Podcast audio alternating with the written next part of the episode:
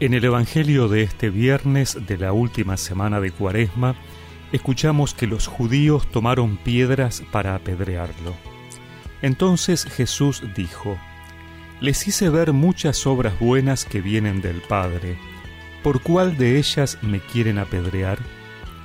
Los judíos le respondieron, No queremos apedrearte por ninguna obra buena, sino porque blasfemas, ya que siendo hombre, te haces Dios.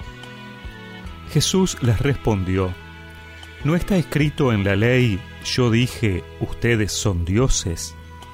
Si la ley llama dioses a los que Dios dirigió su palabra, y la escritura no puede ser anulada, ¿cómo dicen tú blasfemas a quien el Padre santificó y envió al mundo porque dijo yo soy hijo de Dios?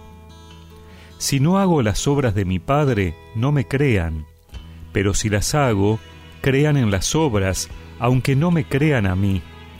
Así reconocerán y sabrán que el Padre está en mí y yo en el Padre. Ellos intentaron nuevamente detenerlo, pero él se les escapó de las manos. Jesús volvió a ir al otro lado del Jordán, al lugar donde Juan había bautizado, y se quedó allí. Muchos fueron a verlo, y la gente decía, Juan no ha hecho ningún signo, pero todo lo que dijo de este hombre era verdad. Y en ese lugar muchos creyeron en él.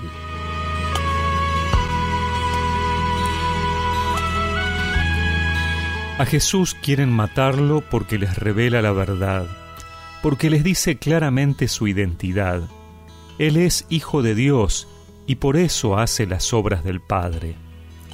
Pero este ser hijo de Dios, que Jesús tiene por naturaleza, no lo vive como un privilegio exclusivo, sino que recuerda desde la Escritura que el que recibe la palabra de Dios alcanza esa condición. Jesús es la palabra hecha carne. Por lo tanto, quien cree en Él y lo acepta como Salvador, llega a ser tan bien como dioses. El tema es que nosotros, a veces, no recordamos esto tan claramente y nos empecinamos en lo de abajo. Nos contentamos con comer, nosotros que estamos hechos para la altura y la belleza de Dios.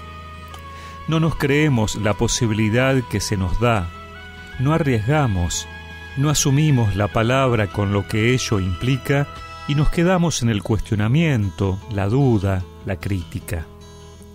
Al final Jesús, la palabra, tiene que huir al otro lado del Jordán, allá donde Juan bautizaba, donde Jesús fue ungido por el Espíritu para anunciar la buena nueva, donde se inicia la vida pública. La palabra se va a otro lado, y allí sí muchos creen en Él por sus obras.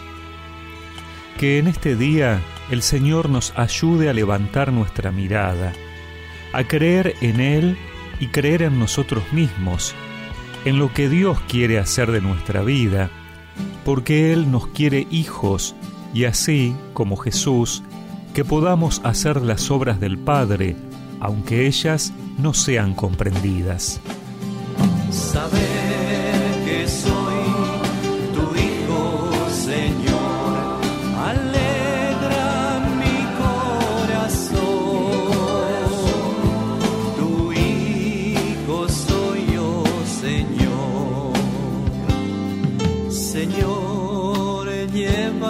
A tu casa, me hablan mucho de ella, yo quisiera ir.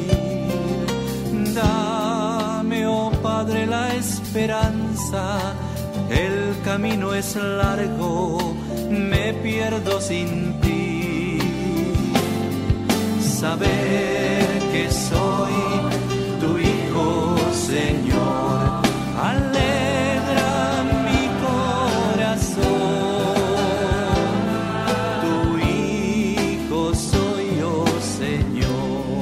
y recemos juntos esta oración.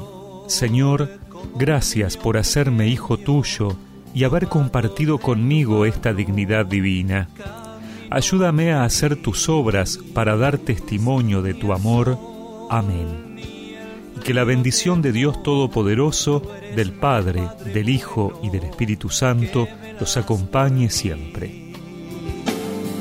Saber que soy